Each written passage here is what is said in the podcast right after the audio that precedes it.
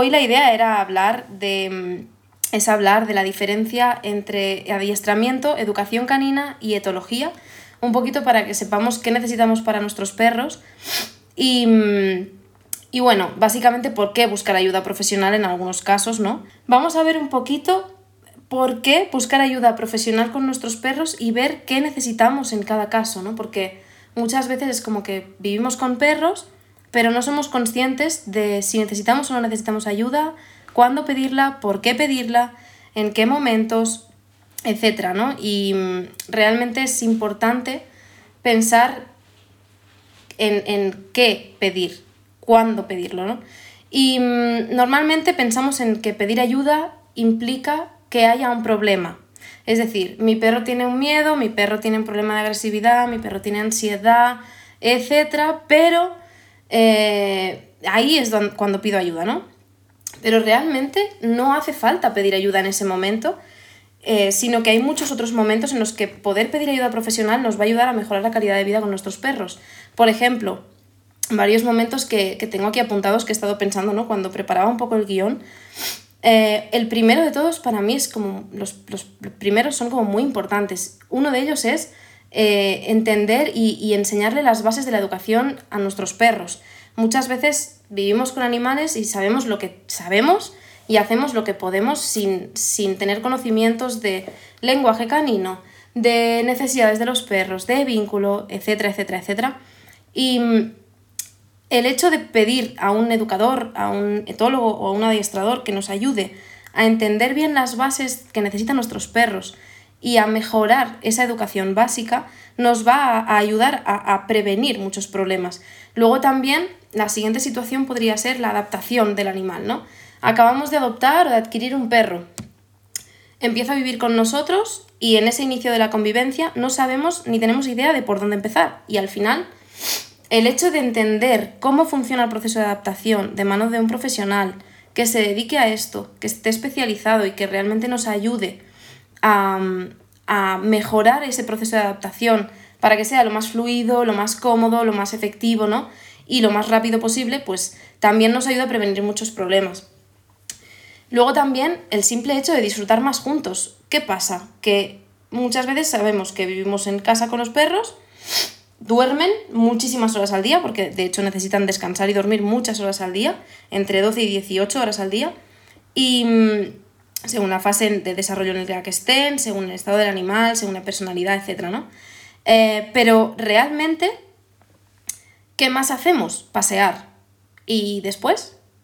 Nada más, ¿no? Porque muchas veces cuesta mucho, eh, si no sabemos o no tenemos ideas de qué más podemos hacer juntos, nos quedamos simplemente mm, estando en casa, mimos y paseos, lo cual está muy bien, pero realmente mola encontrar maneras de disfrutar más con el animal. Y en eso un profesional nos puede ayudar muchísimo, simplemente por el hecho de disfrutar, que parece una tontería, pero es que disfrutar juntos nos ayudará a mejorar el vínculo y eso nos ayudará también a que si aparece algún problema, la relación esté afianzada, sea fuerte y nosotros podamos ayudar a nuestros perros siendo su base segura. Eh, del concepto de base segura hablaré en, otros momentos si queréis. Y luego, otra de las cosas que para los que un profesional nos puede ayudar muchísimo es para entender mejor a nuestros perros.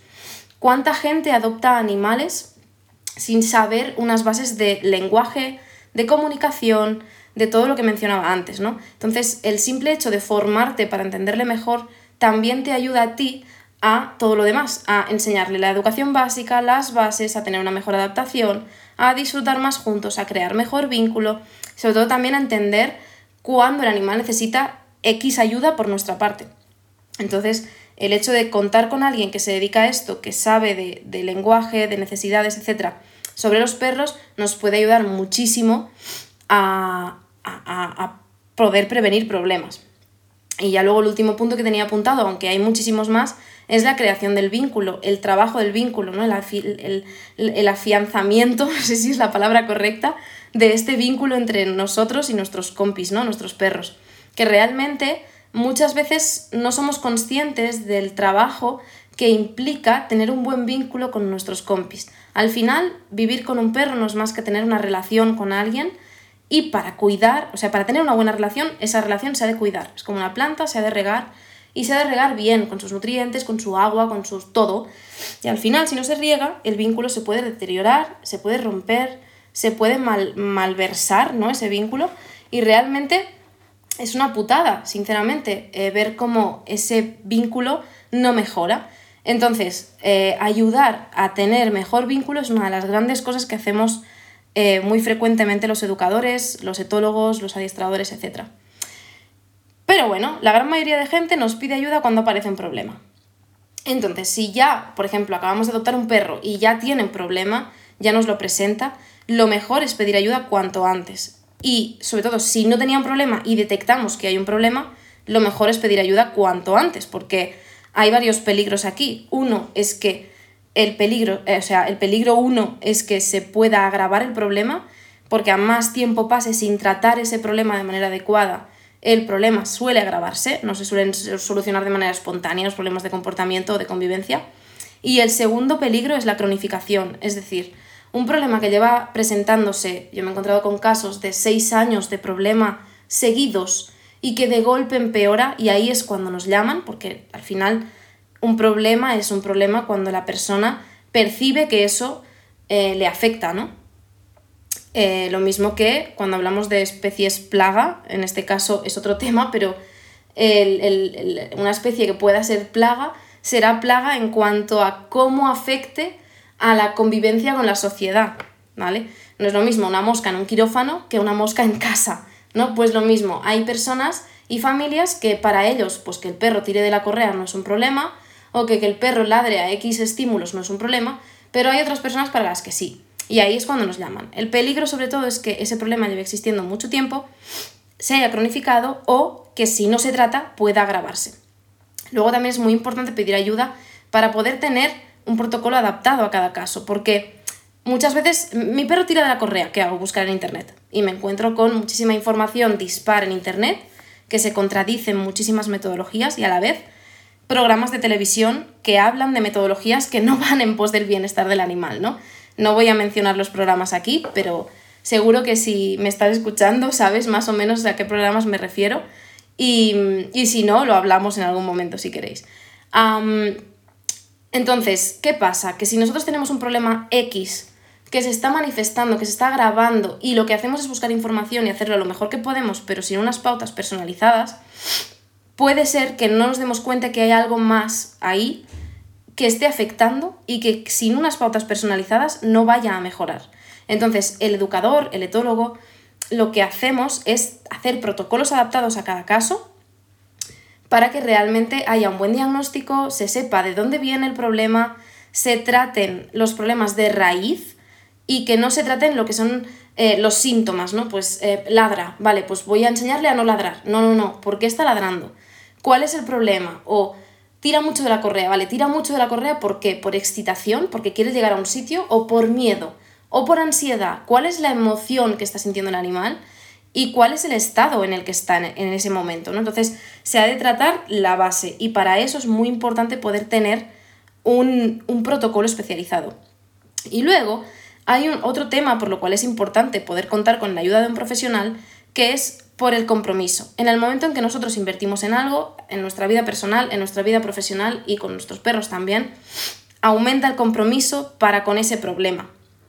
Y si buscamos eh, info en internet o nos bajamos recursos gratuitos, está muy bien porque nos formamos en un momento dado con algo que nos puede venir bien, pero muchas veces no lo ponemos en práctica. En el momento en que invertimos ese dinero en que alguien nos ayude, el compromiso aumenta.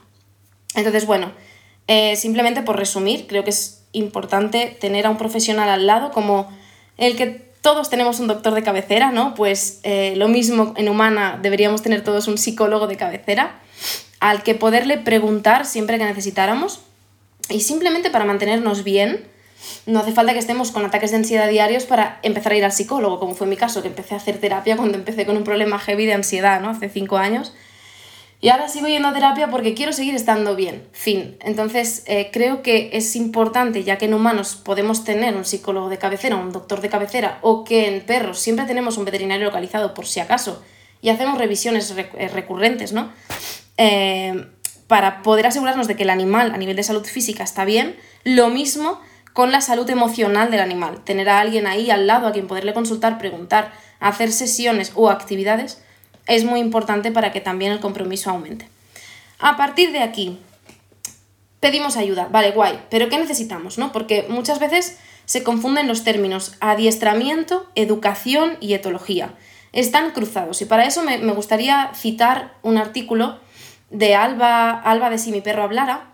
Escribe súper bien, ella es etóloga y mm, escribe muy muy bien, tiene su blog, me encanta su blog, para mí es un blog de referencia y realmente tiene un artículo en el que diferencia los conceptos de adiestramiento canino, educación canina y etología canina.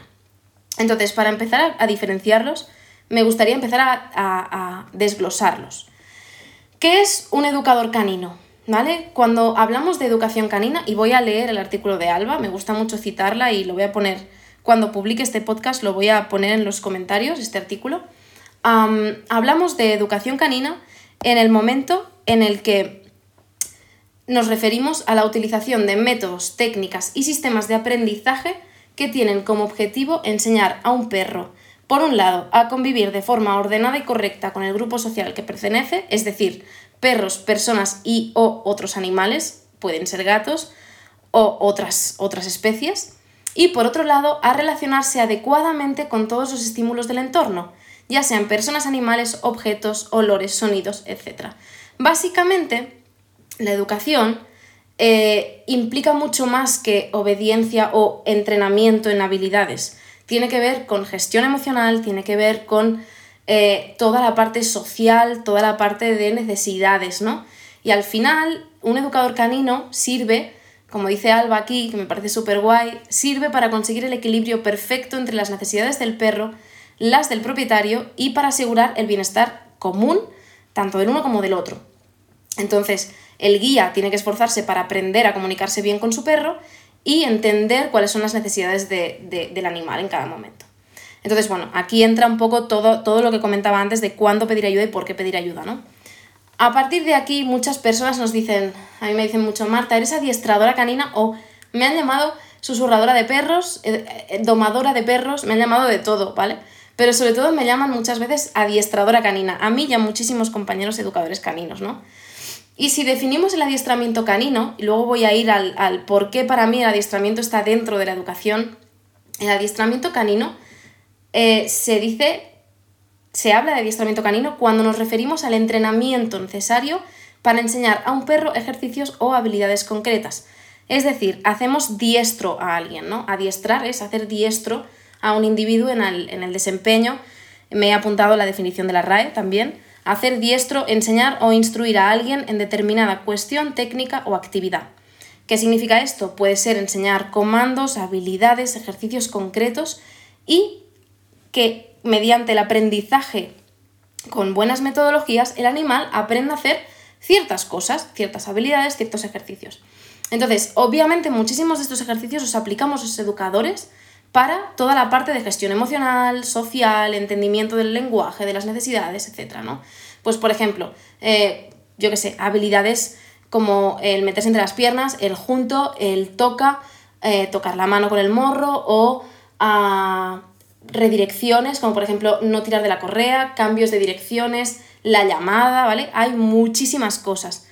A la vez también el adiestramiento también eh, engloba toda la parte de, deporte, ¿no? De, disciplinas deportivas o trabajos más complejos ah, con el perro, ¿no? Ya sea OCI, obediencia a clase internacional, ya sea detección, ya sea eh, lo que sea, agility, ¿vale? Yo que sé, flyball, man trailing, mil cosas, que para todas estas disciplinas se necesitan ciertos ejercicios trabajados y ahí es donde, donde entra el adiestramiento. Entonces, para mí, el educador canino también es adiestrador porque todo esto lo combinamos, pero no nos limitamos a adiestrar, educamos, ¿vale? Y, para mí la educación engloba muchísimas más cosas. Y no solo educamos al perro, sino también a la persona que convive con el perro para que realmente nos ayude a ayudar al animal, ¿vale? Básicamente nosotros ayudamos a las personas a ayudar a sus perros. Entonces, la tercera parte de esta, de esta mesa, ¿no? La tercera pata de esta mesa es la etología, la etología canina. ¿Qué es la etología? La etología es la ciencia que estudia el comportamiento de los animales. Entonces, obviamente, la etología canina es la ciencia que estudia el comportamiento de los perros. Pero, eh, digamos que la etología no implica el trabajo con el perro, sino el estudio de su comportamiento. Entonces, la etología al final tiene una perspectiva biológica y psicológica y, mezcla muchísimas más ciencias, ¿no? Pero obviamente todos los educadores y todos los adiestradores tendrían que tener conocimientos de etología, porque necesitamos entender el comportamiento del perro. Pero el etólogo canino, el etólogo clínico, es, digamos, el que dentro de la veterinaria, dentro de, la, disciplina veterinaria, eh, establece una relación entre las posibles causas orgánicas y el efecto de ciertas conductas y de ciertos problemas de gestión emocional en el organismo del animal. Entonces, eh, es muy importante que sepamos que alguien que no es veterinario no puede ejercer como etólogo clínico. Yo, que soy bióloga, podría tener el máster en etología clínica, pero no podría tener, ah, o sea, prescribir, por ejemplo, medicaciones eh, psicofármacos, por ejemplo, para un problema de ansiedad generalizada, de fobias, de agresividad muy heavy, de mil cosas, ¿no? De problemas neurológicos, etc. Yo necesito a alguien a mi lado que para este tipo de casos me ayude, ¿no? Especialista en esta parte. Entonces, siempre, siempre, siempre los educadores caninos que, intentamos trabajar bien, contamos siempre con un etólogo veterinario, un etólogo clínico veterinario, eh, especialista en el tratamiento de comportamiento, del comportamiento que afecta al cuerpo y a la salud del animal, a la salud física. Por ejemplo, problemas de perros que han estado aislados mucho tiempo en el campo sin socializar, llegan a mitad de la ciudad, no se adaptan y tienen un problema muy heavy de ansiedad, de miedos, etc. Muchas veces eso con el simple, y digo simple entre comillas, pero no me veis, estoy haciendo el símbolo entre comillas con los dedos, eh, simple educación, ¿vale? Hay mucha cosa dentro de la educación, pero a veces el cerebro no funciona y digamos que el etólogo clínico sería como el psiquiatra, ¿no? Necesitamos a veces eh, ayudarnos de fármacos, de psicofármacos, que, que potencien, que los síntomas disminuyan y después, a través de ahí, nosotros con la educación podamos tratarlo. Con lo cual, digamos que en un caso de modificación de conducta, de educación canina, el etólogo es el que se encarga de la parte eh, neuropsicológica, y a la vez de detectar, pues por ejemplo, ostras, eh, parece que este perro tiene un problema de tiroides, vamos a hacerle una analítica porque la tiroides afecta en la agresividad. Hay muchísimas hormonas que afectan a nivel de comportamiento. Entonces, eh, los educadores tenemos que tener conocimiento para poder verlo, detectarlo, pero somos, tenemos que ser lo suficientemente responsables para pasar eso a un etólogo que venga con nosotros a la sesión y diga, vale, le diga al propietario, vale, vete al veterinario y pídele esta analítica con estos parámetros, hazle em, un test neurológico básico o hazle una eco porque a lo mejor tiene una causa orgánica. Entonces nosotros siempre estamos colaborando tanto con el veterinario generalista como con los veterinarios especialistas y uno de ellos es el etólogo clínico. Entonces nosotros nos ocupamos de la parte de gestión emocional, de todo el trabajo del día a día con el perro y con el propietario y el etólogo se encarga de esa relación con la neuropsicología. A partir de aquí, no sé si han quedado claros los conceptos, yo creo que más o menos sí. Digamos que para saber qué necesitas, primero de todo, si quieres jugar, entrenar con tu perro, un adiestrador te va a venir bien, ¿vale? Si quieres hacer un deporte, un adiestrador te va a venir bien. Pero un educador también, y sobre todo los educadores también tengo que tener, tengo que, me gustaría especificar esto, los educadores no somos especialistas en todo. A mí no me pidas que te adiestre a un perro en agility. Para eso voy a llamar a mi compañera Jem Marnaus de Educanich y le voy a decir, oye, eh, este perro para agility, para ti, ¿vale? Directamente. O yo qué sé, en mil otras disciplinas no me, pida, no me pidas que te diestre al perro porque no, los, no las conozco lo suficientemente bien. Pero para hacer clases grupales, entrenar y jugar y hacer mil cosas más, un educador canino también puede venirte bien, porque al final un educador canino debería poder saber adiestrar al animal. Y luego el educador canino es el encargado de decirte, oye, necesitamos un etólogo que venga y a lo mejor necesitamos medicar a tu perro para poder mejorar eso. Obviamente, la medicación sin tratamiento comportamental, sin educación, no sirve de nada. Al final lo que haces es poner un parche, es como si tú tuvieras ataques de ansiedad, te tomas diazepam, pero no vas al psicólogo ni tratas la raíz de esa ansiedad. Pues lo mismo con los animales. Así que bueno, Voy a dejarlo aquí, simplemente era un poquito el por qué pedir ayuda a un profesional, hay muchísimas más cosas. Y sí que me gustaría dejar como en resumen el hecho de que la prevención es igual o más importante que el tratamiento de los problemas. Y a partir de aquí un poco clarificar los conceptos de adiestramiento, educación y etología y que podamos entender que todo está, em, todo está como, hay un intríngulis ahí, ¿no? Todo está como relacionado porque al final unos no somos nada sin otros. Así que nada, bueno, lo dejamos aquí y seguimos con otros temas en otros capítulos.